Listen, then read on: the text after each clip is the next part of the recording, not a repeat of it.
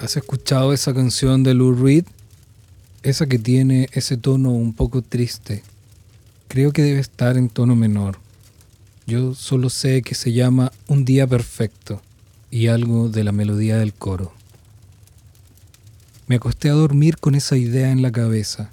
Un día malo es superable. Más allá de las culpas o reproches, en la última exhalación de la conciencia me aparece la esperanza del mañana será mejor. Pero un día perfecto es insuperable. No sabrías que lo es de antemano. No tienes cómo evocar el pasado de algo que aún no ocurre. En cierto modo, somos seres que viven en el pasado, en los recuerdos, en los anhelos de repetición y en los deseos de materialización de lo conocido. Nadie puede esperar lo inesperado y todos al mismo tiempo lo estamos esperando. En la mitad del día perfecto, que no tiene nada que ver con el reloj ni con la cronología, ahí, en el ombligo del día, a veces aparece algo, una intuición tal vez, o una sensación que te hace recordar tus decepciones, tus desamores, tus enojos, tal vez el tiempo perdido.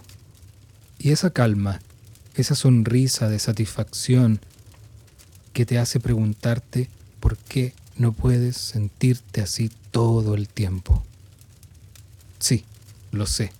El día perfecto se va a acabar y lo sabes justo antes de ese último adiós, justo cuando el abrazo es más intenso, cuando la vida pulsa y darías todo por un segundo más ahí o por quedarte a vivir en la repetición eterna de ese momento.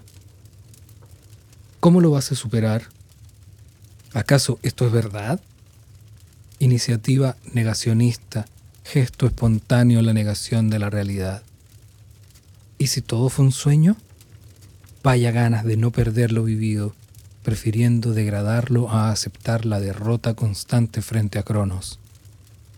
El tiempo no para, el día perfecto ya terminó. Lo sabes porque repasas con nostalgia y con pesar, con esas ganas de vivir para buscar uno más. Curioso efecto de revivir amargamente el recuerdo de la felicidad.